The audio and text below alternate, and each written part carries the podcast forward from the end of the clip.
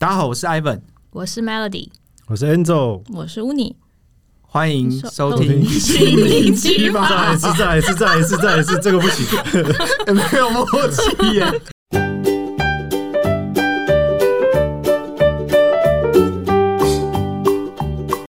好，各位听众朋友们，大家好。安安，这怎么很像一个竞选节目的一个？大家好，今天这一集稍微有一点特殊哈，首先非常感谢脸谱出版社，就是在我们厚脸皮的接洽的情况下，提供了我们一本就是关于心理治疗相关的书籍。那它的书名是《早安，我心中的怪物》。呃，那当然我们今天不会讨论到太 detail 的细节啊，到最后整个爆雷光了，大家其实也不用看。那还是希望大家可以多花一点时间去阅读看看。那我们这边 Ivan 他其实已经看的差不多了，他的心得好看呃好看其实还不错。我这样形容好了，我每我现在每天晚上固定的行程就是是睡前读物吗？大概八点半、九点半，我会先看美股的盘前，哦 对我来说是每天晚上绝对不会错过的事情。然后甚至到前一阵子就是暴跌的时候，我是我不夸张，我闹钟每设定一个小时会醒来一次，这么硬哦我就会从比如说两点、三点、四点这样子，我都会起来看一下。但我前几天在看这本书的时候，我竟然看到忘记，然后错过开盘的时间了。哇，真的是蛮夸张的服力的。对，我觉得这个不知道听众朋友如果有在有在看美股，应该可以了解一下这个比喻哈。我觉得这本待会我会分享一下我看了这本书中，因为这本身也跟我的工作是是相关的话，然后我会分享一下，诶，我看了之后我自己的一些一些心得啦。嗯，好，那我们这一集上线的时间，我们的 IG 基本上现在已经贴出来了，就是会有一篇贴文，然后出版社就是他们人非常好，他们不只提供我们一本，他们总共提供了三本。那我们会除了我们阅读的那本以外，我们会把另外两本送出去。那各位记得到我们 IG 上面看看。那回归正题，那之前说了，就是我们没有要暴雷这本书的内容。但其实这本书整个就是在说跟心理治疗师、心理治疗师跟他的个案相关的话题，就是他们彼此的互动跟互相学习治疗的过程。那这么就是这么刚好，我们旁边现在就一位临床心理师，热爱美股的，安安热爱美股真的临怎么。写来啊？不太像心理师的 心理师，然后我们其实我我大概翻了一下我们之前的的记录哈，我们其实好像从来没有仔细的聊过，就是跟心理治疗呃心理治疗或智商师相关的，就是他们怎么帮助我们这件事情。那今天就配合一下这本书的内容，就是来聊聊跟心理治疗师还有他们会怎么帮助我们的一些相关的话题。嗯，那这边先提一下，就是心理治疗跟心理咨商听起来好像不太一样，实际上面他们在定义上面也稍微有一点点不同。但是我们今天没有要把它们分得太仔细，因为其实呃，我们之前有讨论过，就是像艾文他有说，其实呃，他们的目的其实是类似的，都差不多啊。对，他们的目的其实类似。那对我来说，可能目的差不多，我们就不会做太明确的去分类。那各位听到的时候，只要知道我们在讲的是同一件事情就好。那我找了一些网络上面可以找到跟心理咨商史相相关常见的议题，那其实非常多了，包含人际议题，然后生活调试，然后你可能经历了一些创伤，然后可能有一些情情绪的起伏，甚至有一些其他症状，譬如说像你失眠，你觉得无聊，你觉得没有动力，甚至你只单纯的喘不过气，或者是说你呃想经历一些自我探索，你可能觉得呃最近情绪怪怪的，我不知道为什么，或者是单纯的可能朋友觉得你最近怪怪的，他建议你可以去跟智商师或心理师聊一聊这样子。那简单来说，你好像觉得哎心里有点不舒服，都可以去找心理咨商师或者是治疗师去聊一聊。那事实上，这个其实也是现在相当普及的一个现象。那刚好我们旁边就一位临床心理师啊，我要问问看，以上这些原因有没有过一些你听过觉得非常奇葩，就是你也不知道怎么帮助他们的个案？嗯，我我在这边先跟大家稍微介绍一下台湾的的相关的制度或者是职称好了。在台湾这一边，大概在精神科的团队里面会有精神科医师，然后如果是在做心理治疗的话，也会有这个临床心理师了。那如果你是在外面的，不管是在智商所或者是在学校等等，也会遇到智商心理师。那基本上只有精神科医师可以开药跟下诊断。嗯，那在健保的制度之下的话，心理师是要 follow order 的，就是医师开给你这个转介，我们才可以去做这一些健保项目。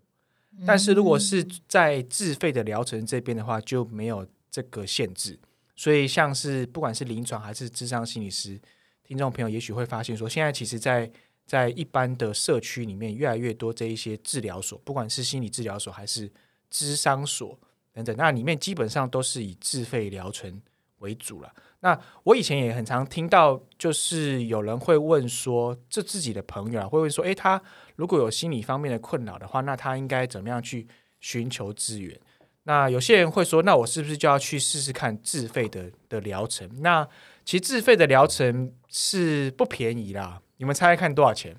五十分钟一个 session 要多少钱？记得好像一千多块吧。两到三千吧。大概会现在大概要两千块，嗯，现在要两千块对，啊，起跳大概要两千块，我有朋友五十分，钟好。像两千左右。对，然后如果你是找一些更有名的或者是资深的话，可能就会在网上加等等等等之类。所以我会觉得一般来说啦，你可以先试试看健保的这个心理治疗，你就是去大医院、医学中心这边都有精神科或身心科等等的，然后请医师转介，你先试试看一下，然后稍微体验一下，说，诶，什么是什么是心理治疗？不过这边有另外一个可能的缺点是，健保下的这个心理治疗通常要等比较久。哦对，在比如说医学中心里面，有些甚至要等到一年的。哇，太久哦，。这么久，我然后然后一年之后就是一个 session，郁症啊。没有一年，你大概排到的时候，你大概会每个医院不太一样，大概会有四到八个 session。哦，对，所以这个也反映出说，因为坦白讲，在健保制度下的心理治疗的点值不高，所以嗯医院不会放太多的人力在这一边。嗯，他们可能会把心理师放去其他地方，所以说他提供的这个量能就是少的，嗯 OK，对啊，所以太少，如果你真的是有一个时间上的或者是需求上的急迫性的话，那就可以试试看这个自费的的的治疗了。那、这边也回应一下 Angel 刚刚提到，就是其实大家好像印象中来谈心理治疗的人，都是那种哇堕入人堕落到人生的深渊了，还是发生什么很很重大的困难等等的。其实其实不一定，有时候其实大概五成以上的人来的，他们是一个很一般的问题。嗯那依照族群来说，有些是有些是夫妻感情的问题，有些是上班族，他觉得这个上司一直在煤气灯操纵他，还有一些是家长他的小朋友拒学，或者他的小朋友成绩不好不念书，对，所以其实其实现在大家越来越越愿意来门诊吼，我是说健保的部分，然后越来越多人他们其实是是知道说，哎，这可能有有来去寻求一些专业的咨询等等的，那可能会有一些一些帮助，所以不是像大家印象中的那样子，好像是真的是状况很不好的人来才会来寻求来寻求心理治疗。那这边我也想要跟大家分享一下，心理治疗这个东西，它到现在它已经随着科技的进步，它已经慢慢的在整合更多了。嗯比如说在，在传统这边，我们说的心是什么？我们的价值观、我们的思考、我们的想法。那如果这边出现了一些状况，它可能会反映在你在职场上面，你在人际关系里面，或者是你在你在亲子关系里面等等等等，或者是你在自己的的人生目标的追求上面，诶，那你可以去找一个人谈。但他现在也整合了心智这一块。那心智这一块，我们就可以把它想象成是你的大脑。嗯嗯哦，对，所以现在也更多的心境整合的部分是，我们会以一个认知功能的部分来去看待一个人的他的心理健康的问题。嗯，哦所以现在这个其实就是它的范畴越来越广了。比如说，你到一些诊所或者是一些医学中心，它甚至可以去帮你做一些 TMS，比如说它的假设，它把一个电波打到你的你的皮质这一边，嗯，然后去让你这个皮质活化，因为它的实证研究是来自于说，你这个皮质一活化，那你的这一些可能你的思考啊、情绪啊就会比较比较好，比较正面一点，哦。或者是他会带让你去做一些一些脑波，然后去让你看一下说，哎，你要如何去做一些方式，让你的脑波脑波到比较怎么样好的地方，嗯。等等这些。所以现在其实这个心理治疗的的方式很很多元呐、嗯。对，但我觉得我们今天比较要聚焦在的是比较是可能会归纳成是传统的心理治疗这样子的一个一个范畴里面。嗯嗯对啊，然后因为像刚刚 Angel 问有没有遇过什么很特别，其实各式各样的人都有啦。嗯然后我我其实也不知道要怎么样分享什么样叫做叫做特别哈。然后我刚刚想到在路上，我想到一个我一直以来都觉得蛮好笑的一个一个案状况。对对对对，嗯然后看看大家听到的当下你们会有什么反应。嗯我这里有个个案，他是社交焦虑症，他就是比较害羞。嗯然后因为他大概四十几岁了，那到这个年纪的，如果还有这些很明显的社交焦虑的情况，然后又明显影响到他的职业功能，我们通常会去考量到他有一些人格障碍的的状况，但是另外一个诊断。然后反正就是他就是来来会谈，他跟我谈了大概一年，然后就一个礼拜一一次的这一种，然后他就是在最后，因为我因为工作调动的关系，我就要离开那个点，我就要到其他地方。然后就我们就在整理一些，哎，过去一年之中谈的怎么样？他就他就跟我形容说他自己的一些转变，他就说他觉得自己很像海绵体一样，啊，一直在一直在吸收新的经验，然后变得越来越好。他可以有别的比喻吗？不是不是，他想要讲海绵，对，我在听的哪里去？我在听的当下，我知道他想要讲海绵，所以呢，我是不动声色的。哇，你专业耶！哦 我那个当下我就觉得我蛮厉害的，就是这又不笑出来有点难。这人家已经社交障碍了，然后你还笑他，对，所以如果心理师他一个信任的心理师还笑他，这真的是会让他又又又又退行哈、哦，回到之前的状态。你下次就跟他说，嗯，你是指海绵吗？我就让他顺顺的过，因为我因为我知道他大概想要表达什么。嗯，对啊，对啊所以我这是重点了。可是我觉得最难是他突然猛一枪的丢过来 这个。对，不过呃，待会我会我会结合我看的这个书，然后我联想到的一些一些案例跟跟个案，因为其实真的有太多太多，因为我我在我们的这个这个 note 上面写了很很多的的状况哦，嗯比如说，不知道之前有没有跟大家分享过，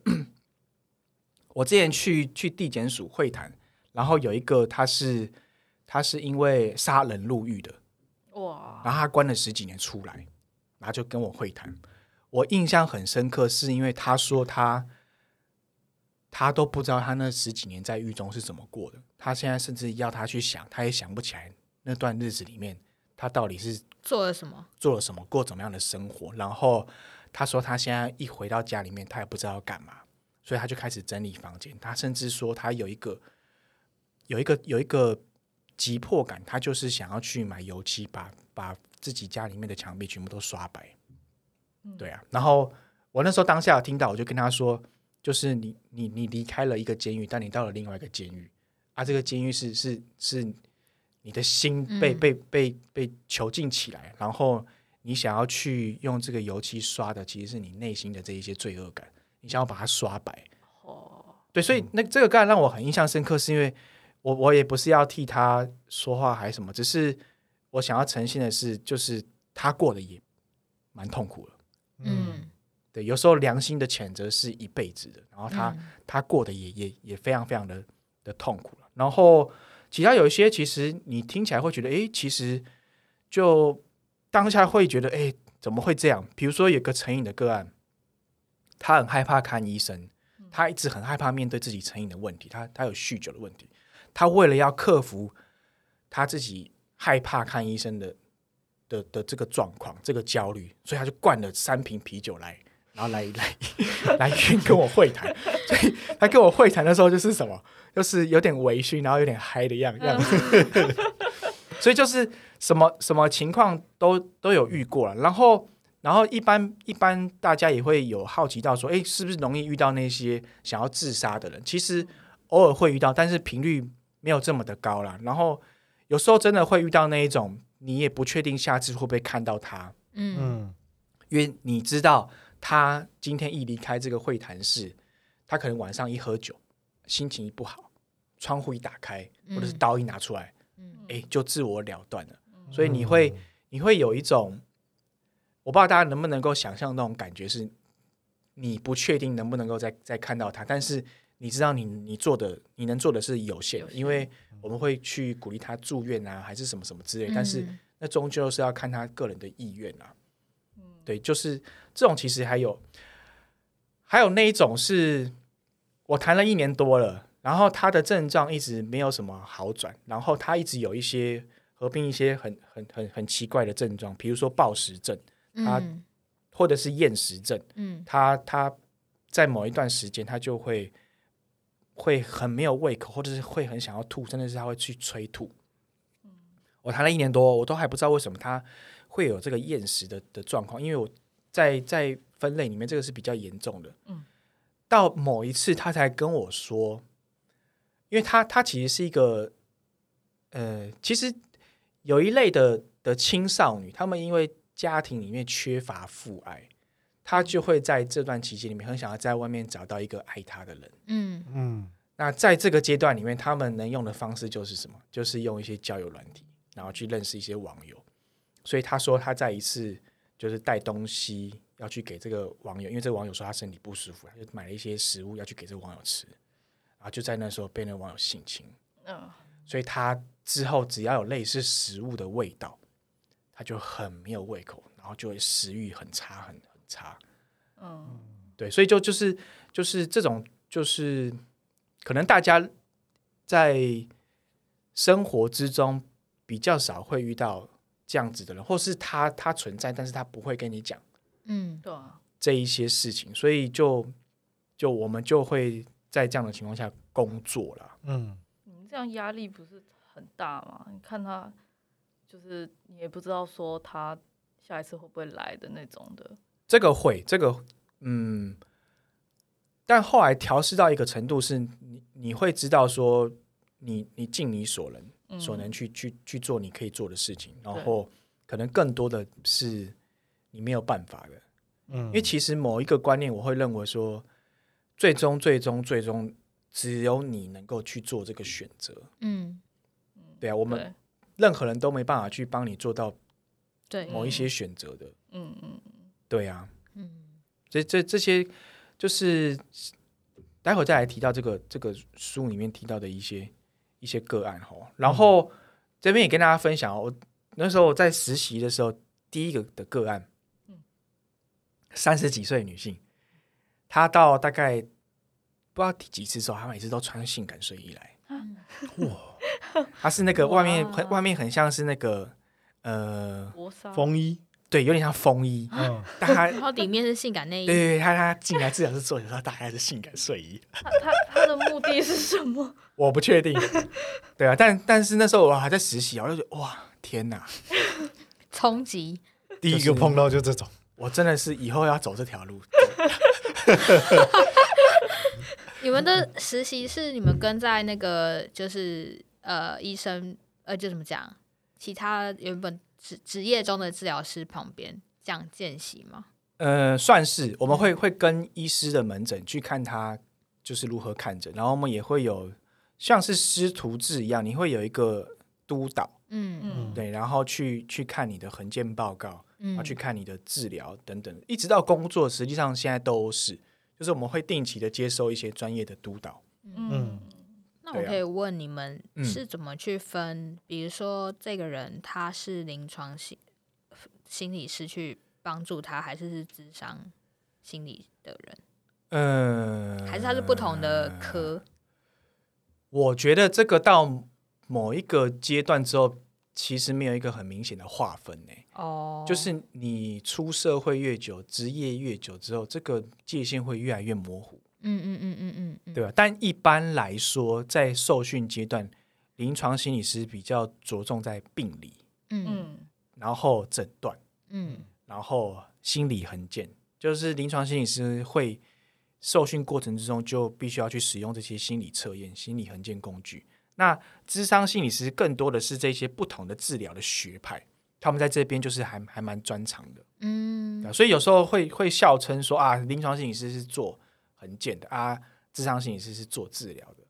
哦，对，但是这个在工作之后，我觉得就看个人的造化，就没有、嗯嗯没有嗯没有那么明确的分野这样。因为有时候也会有一个论战，是究竟是智商还是临床，谁谁比较厉害等等之类的。哦，我觉得会赚钱的比较厉害。美股会在半夜起来看股票比较厉害。对啊，嗯好，那另外像我们这种平常人哦，我说的是我们另外三位就是，平常人、一般人。其实我我也是啊，我也是啊。好，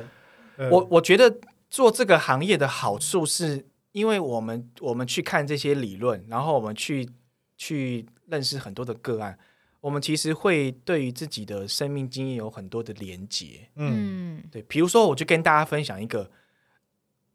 我我小时候，国小的时候，因为我那时候通常都是我爸妈在外面上班，所以我放学之后，我就是自己要拿钥匙开门回家。然后我如果忘记带钥匙的话，我妈就会很生气。然后如果我又没有在门口的话，她就会更生气。所以等于是我如果忘记带钥匙，我就要在门口等。对，那我为什么会讲这个呢？是因为我那时候实习的时候，我的督导还蛮严格的，然后我们用的办公室是没有钥匙的。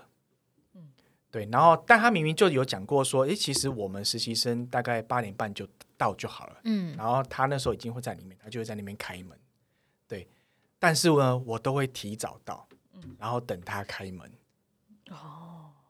如果我我刚开始不知道为什么，就是我就觉得我应该要这样做，嗯，但是我后来就是有了很多的这一些自我觉察跟自我分析的时候，我才发现到好像是有你儿童时候的对经验对让你就是有一些连接是好像同样都是一个比较比较凶、比较严苛的角色，我就好像很很很担心要，等他来的话，我晚到的话就会被骂。嗯。嗯，对，所以这个是心理治疗里面很重要的其中一个观点，大家就听听看啊，是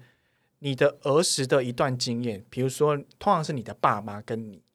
这会有一种特定的关系，以及他所属的一些执行，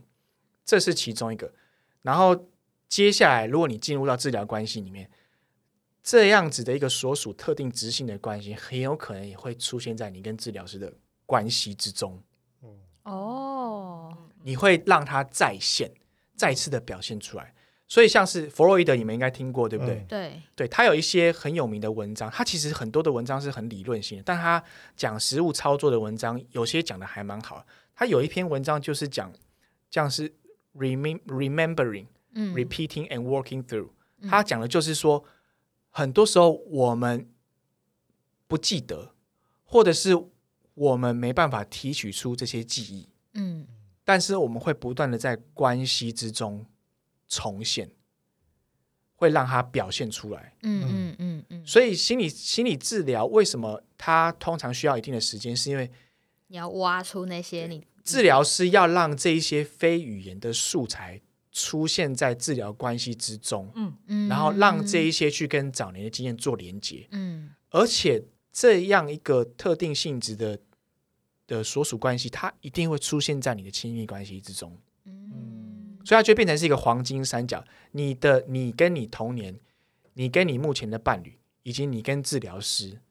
哦，对，所以很很多时候我们在在看的是是这一个，嗯，所以你们有点像是透过治疗的过程，让这个东西再再显化出来一次，让他知道说疗愈这个，对你有这个模式。嗯比如说好了，我之前上上一集嘛，我们讲梅西灯的时候，我不是提到一个我的一个不孕症的个案，嗯嗯嗯然后他反正他爸就是很很严苛，然后，很重男轻女等等等等之类。然后从小到大，我可以他他印象所及，有有一次在会谈室里面，我就请他分享说，你你能不能讲讲看一段你跟你爸相处的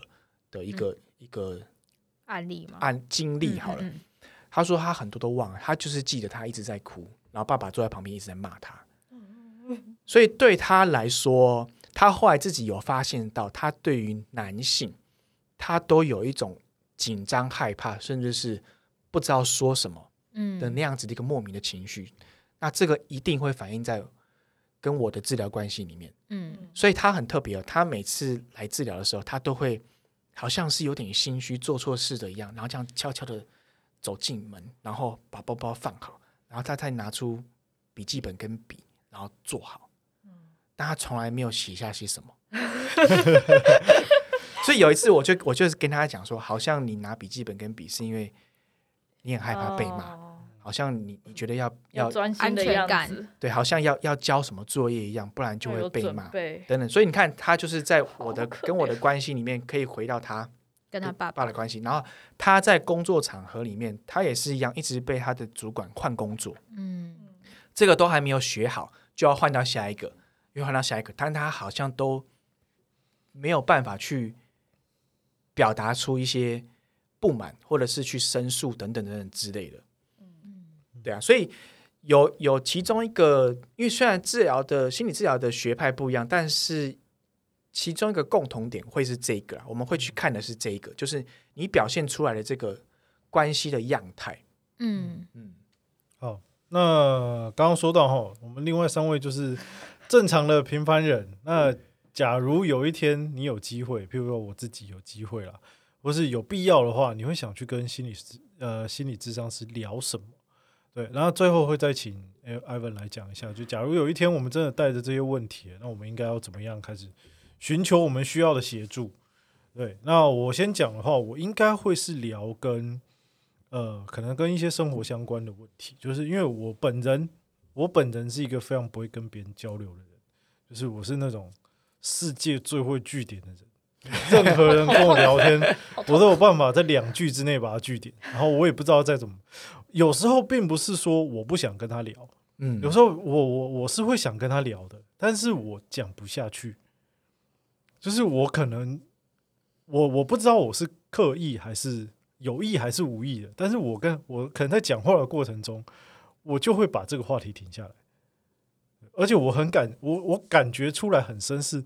这个停下来这个这件事情跟这个行为是由我身上发生的，嗯。我不太确定我是聊到什么话题或者什么，但是我很容易就是打断。你是说你想 你想要跟他聊，可是你还是会打断自己呃，有时候是我想要跟他聊，但是我聊不下去。哦。对我可能会，譬如说不知道要讲什么，或者是或者是回错话，或者是嗯呃讲到可能别的东西上面去，这个话题就结束了。就可能是你对你来说，你比较难不带目的的，很自然而然的去去去开展出一个一个不一定要聊什么，但是你们嗯可能可以很随意聊的这种氛围。对，就是工作上面我都还 OK 哦，就是嗯只要是有有目的的谈话，我都 OK 的。嗯但是私下聚会交流的场合，我他妈就是没有办法开口讲话。嗯而且现在就是随着我觉得随着年纪的增长，在大学可能在大学或者是刚出社会的时候都还好，随着年纪的增长，我觉得我越来越年纪越来越大，我越来越难在那种私下交流聚会的场合跟人家聊天。我还记得就是大概去年对去年的过年的时候，嗯我跟我女朋友家人吃饭，嗯第一次跟他们家人吃饭，然后就跟他爸聊天。不是啊，跟跟跟那个角色根本没什么好，因为我很难聊。我用尽了我一生所有可以社交的能力。好累哦。我那一个小时，我回去大概超累，大概休息了一天，我没有办法，之后没有办法有任何就是跟别人交流的行为，我整个脑汁全被榨干。但我觉得是因为那个对方是他的爸爸、欸，呃，有一部分是因为这样，所以我必须要用尽我的全力去跟他对啊，因。为你会担心你讲错话，或者是对啊，但是就是就是呃，就是慢慢就是日常的时候啦，一些私底下的时候，就会嗯就是担心别人来找我聊天，或者是我也不会，我也会害怕去跟别人聊天，就会造成就是我可能在社交上面的压力会越来越大，然后越来越排斥 social 的场合，譬如说、嗯今天有朋友说、来走，我们出去认识新朋友。啊，绝对不干，对绝对不干这种事情，我是绝对做不到的。或者是像，譬如说，今天可能呃，大家可能听我们在这边讲话，好像没什么问题啊。哎呀，这都是蕊好的啦，这心里面不知道蕊过多少遍了，就是才有办法。我们现在在这边这样讲，但是私生活来讲，我真的是完全没有办法跟别人就是非常轻松自在的交流？这是我的问题啦。那 Melody 或者是乌尼，嗯，好，没有哦，好，我自己本身应该，我觉得应该从过往分享我的经验，应该蛮蛮多听众也都听得出来，就是我就是一个很容易批判自己的人啊，然后或者是对自己没有那么信任或有自信，所以我觉得我应该会想要聊这一块吧，因为我觉得像我的家庭背景算是蛮一般的，就是没有什么特别、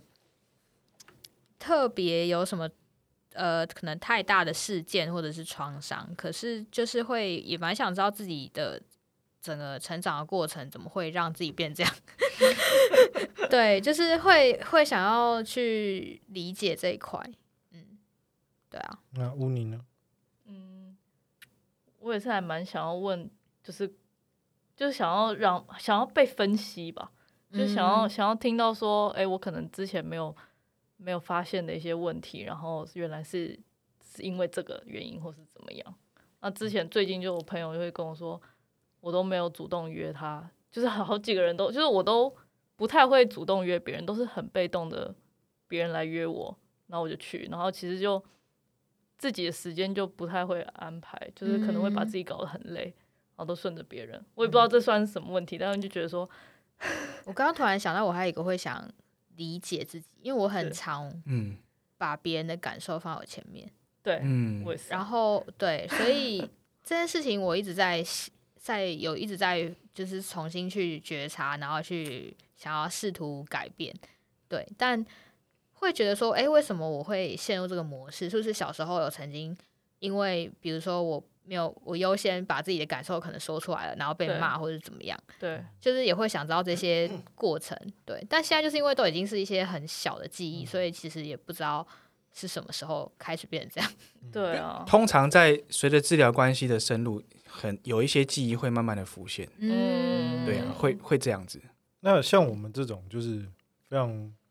能频繁啊，或者是可能在，很微小的问题，我就假如我们真的有兴趣要知道我们想要解决这些问题的话，我们应该怎么开始？怎么开始、哦？对，就是应该说对于我们来说，就是要，譬如说我们应该是，譬如说先去医院挂号，对啊，对啊，你就哦先去医院挂号，然后我嗯觉得你就可以讲一下，哎、你生活中目前的困扰是什么？嗯，但我们先挂号的话，通常是会先被安排到身心科一年后的 一年后的会还是要去做，就是直接开始做会谈。呃，一般来说，就跟医师说你想要试试看心理治疗，然后嗯医师会帮你转介。哦，我知道各地的卫生所也可以去，就是有这个服务。嗯。嗯，对，对啊，但就是这就是不便宜啦。如果你要走自费的话，嗯不便宜啦。感觉会有很多人因为不想花钱而就是一直在自对啊，己的世对啊。界里面。但我我我必须要说，这个花费它很有可能是值得的，嗯它会让你去发现一些自己重复去陷进去的问题，嗯然后甚至让你去尝试一些新的经验，嗯然后进而可以让你去过一个你你你更想要过的生活，或者是去试着去成为更好的的自己。所以我觉得这些这些钱很有可能是是值得的。感觉就是要花还蛮多时间的，因为你要把你的人生交代出来给一个哦对啊不认对啊识的对人，，而且而且你通常在前感觉应该要几次的沟通跟聊，才会慢慢把那些嗯记忆或者是过往的一些嗯东西挖出来。，对啊，所以对有些人来说，要找到合适的的治疗师，好像也不是这么容易。嗯，对，这个还要看那个治疗师适不适合。对啊，刚刚你讲的案例，他很怕男生，为什么还没有想要换掉你啊？我没有我没有讲到的是，他前面已经换了很多哦个，是啊，经历了四五个，哦他都说不适合。嗯，对，然后才换，因为好像没有其他选项，才换换 换给我，因为他前面都是女生，他前面原本一开始指定他不要男生的，哦，因为是女生，她都已经差不多试完了，她都说没有适合，才换到我这边，哦，才换到我这个男生。但是也有好处，是因为因为男生的治疗师，他才有可能去去出现一些素材是跟父亲有关的。对。哦，对啊所以这个其实也是重要，嗯。嗯，对啊，然后我我我必须要说的是，有些时候改变的责任在自己身上，所以我们通常会被动。嗯。嗯。这也是心理治疗里面，比如说存在主义里面会去提到的。我我们其实是不喜欢去面临去面临选择的。嗯嗯对啊，比如说像这本书的第一个案例好了，它其实就是这第一个案例是罗拉。那这本书总共提到了五个案例嘛，对不对？嗯然后大家如果有注意到这个英文的话，它基本上是在讲说五个英雄的，就是在就恢复路上的一个一个故事啊。那你去看到一下，基本上我看到的两三个案例，基本上你都会觉得他们的童年实在是太太不可思议了。嗯然后有一些甚至是你会觉得怎么可能会有这样的的的事情发生？然后我看的，我觉得第一个案例罗拉就就很好看，我就跟大家讲一下其中一个片段，因为这个罗拉她是一位一位女性，然后她在七八岁的时候吧，她的父亲就是消失了。然后你看哦，在不久之后，父亲说要进城去买香烟，我就我就跟大家分享这个书里面的其中一个一个片段啊，那就是父亲说要进城去买香烟，但一去不回。当时孩子们没有任何食物，也只有两套衣服，因为他是在加拿大哦，冬天是非常非常冷的。在很冷的冬天，罗拉在提及这些时，没有任何的恐惧或愤怒，也没有任何的感受。那这个其实是在一些儿时经历一些非常非常困厄经验的人，我们有时候会看到的，因为他的心智会去发展出一种机制，是他不能够去经验这一些，嗯。因为一旦他经验了这一些，他就整个溃堤了，嗯嗯。因为这些经验太过于超过他能够去负荷，嗯所以他必须要有一个机制把这些东西给保护机制，对挡挡挡在外面。那这个是我我觉得在临床上面我也有经验的。好，然后主角就是罗拉，他甚至知道说是父亲走投无路，若他们不乖时，就会语带威胁的表示说，就是要把他的弟名丢到孤儿院啊。所以罗拉知道说这不是开玩笑的话。然后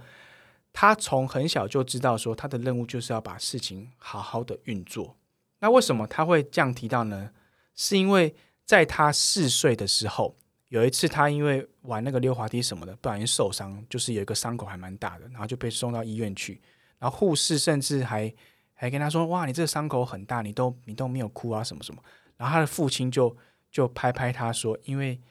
你是一个很坚强的小孩啊，等等等等的。”然后就是这样子，所以这个时候就是一个很很重要的一个民意的经验是，父亲在那个片刻表达出了一个很短暂的爱。哦，那这个爱是有条件的是，你要表现的很坚强，当你很坚强，然后不需要我担心的时候，我就会爱你。爱你。嗯因为这第一个罗拉的故事是，这位父亲他其实并不是父亲，嗯他其实更像是一个没办法为自己的行为负起责任的青少年，所以他就是酗酒啊，没有工作啊，等等等等的。所以在整个家庭的排位里面，罗拉她变成了是她父亲的母亲。嗯嗯因为当她成为她父亲的母亲，能够照顾好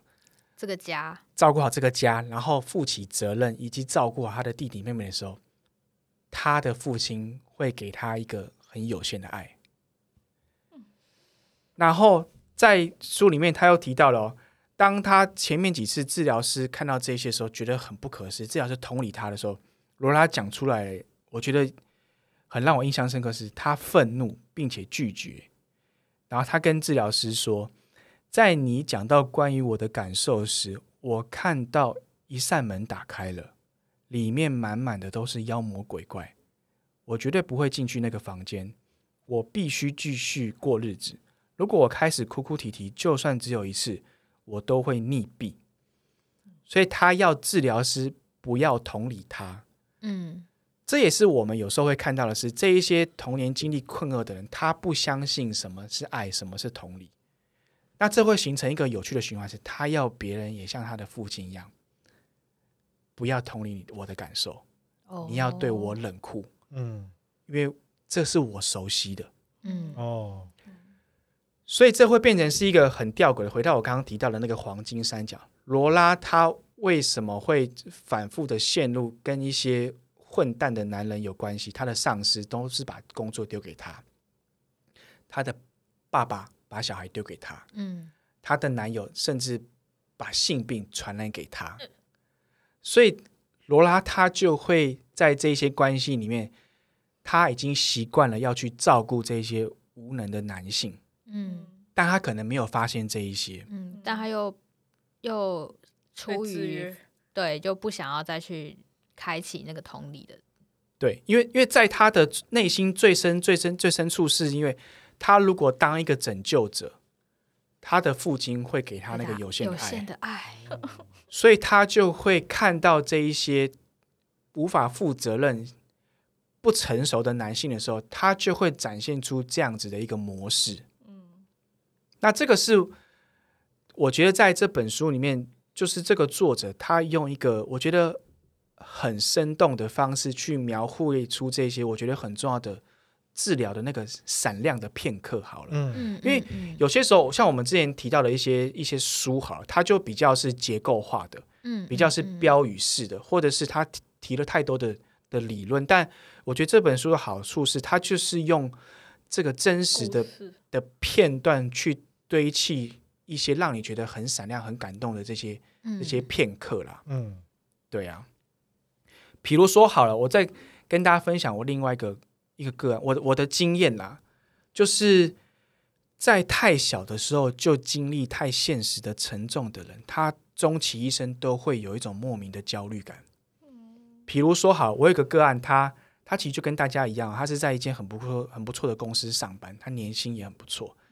但他就是说到说他童年的时候有一个家，他很喜欢，他形容那个家的一些就是采光啊、格局啊等等，他说他很喜欢那个家。当他提到这一些东西带的那个情感的时候，你就知道说这个不仅仅是他喜欢那个物理空间而已，因为他接着就提到说，诶，这个家他在他爸妈财务出现状况之后，那个家就被卖掉了。嗯所以他从很小的时候就要去担心家里的财务状况，然后家里财务状况出现了问题之后，他开始要去承受妈妈情绪的反复，嗯所以他也像是这个故事的罗拉一样。因为我会这样提到，是因为他来跟我会谈的前面几次哦，他第一次是他要谈他突然之间消失，又突然出现，然后突然之间又要把他甩掉了，说有忧郁症的前男友，嗯所以他变得好像是要一个妈妈一样，要照顾这个前男友，要去知道他怎么了，我怎么样才能够帮嗯到他？我做的同理跟体贴还不够吗？然后再来是他，他是替他的有焦虑症的弟弟来，再来是他的爸妈等等等等。所以你看，他就像是罗拉一样，他把他自己放到很后面，然后他总是要去，好像是去担心大家，去撑起这一些，因为如果没有的话，好像这个家就会崩塌了。所以这也连带的影响到他人生中的很多规划。他跟我说，他其实有一些想要做的事情，但他觉得他必须要选择务实、踏实的工作，以及他不敢在财务上面有太多的这一些，因为他知道他总是要背投一些钱。如果他爸又投资失败，那那怎么办？美股小心点，对，所以所以所以你就知道一个一个人的童年经验会影响到他非常非常的的多哦、嗯，有点像是这一种，嗯嗯。说没有，我想问，就是怎么说啊？这些聊的过程，他会慢慢的怎么讲？你们都是怎么去让他，比如说他如果很抗拒的话，要怎么让他敞开心房？这就要慢慢来啊，就是要慢慢来。嗯然后有时候我觉得有时候心理师的，就是使用语言的能力也蛮重要的。嗯嗯嗯，就就有时候你说话要说的漂亮啊，那这样让听的人听起来就不会这么的，就会很很顺的去带到一些他自己可能先前比较抗拒的一些一些经验。嗯对啊，因为这这个过程，我觉得有时候，呃，就是我不知道是年纪大还是怎么样，有时候我听一听，我自己也会，我也会很难过。嗯就你会你会真的知道这是一个很很痛苦的经验。比如说，我之前遇过一个性侵受害者，他是家族内的，但是他出现很多创伤后的症状，是在她跟她男友讲之后，讲这件事情，这件事情之后，她的一堆症状才跑出来。哦，那为什么呢？我还原一下，大概会是她跟她，她原本很信任男友，她没有跟任何人提过这件事情，她跟嗯男友提到这件事情，男友开始以一个很咄咄逼人的语气跟态度去问她说：“这个人侵犯到你什么程度？他碰了你哪边？他有做什么吗？那你嗯当时感觉是怎么样？你为什么让他这样子做？哦，等等的。啊所以这个男友用语言又再一次次的的伤害他性，侵了她。嗯所以这个个案，他的这一些原本有一种稳定状态的东西，又再次的被挖出来，挖出来，而且以一个很严厉的，然后被质疑的，你是有罪的一个方式去整理这些经验，所以他就没办法把这些经验吞吞进去，这些经验就会嗯变成是一个不属于我，但是又是我，然后一直在那边的的的状态。嗯。对啊，所以我我觉得我自己目前对于心理治疗，我觉得有一个简单的概念是，我们就是让一些个案他失去方向了，他现在是他不知道他什么正在影响他，他不知道自己在什么位置，甚至是他不知道接下来要去哪里。那我们试图的是帮他理清楚问题，嗯然后让他知道他现在在什么位置，以及他接下来要去哪里。嗯。我我自己觉得心理治疗有点像是这样子啊，因为很多时候我们现在都在在这样讲说，哦，我的困扰是什么？其实有更多的素材是你不知道你正在受这些影响，嗯对。嗯嗯。因为你可能正每天正在表现出这些模式，但是你不知道这些模式是来自于什么时候，以及你你你看不到它。对，对啊，有点像是这样子。嗯，嗯，好的，那今天时间也差不多了，呃那记得各位去我们的 IG 上面看一看，我会再抽两本书出去哦。没错。感谢大家，今天就先到这边，好 OK，好好，拜拜。拜拜拜啵啵。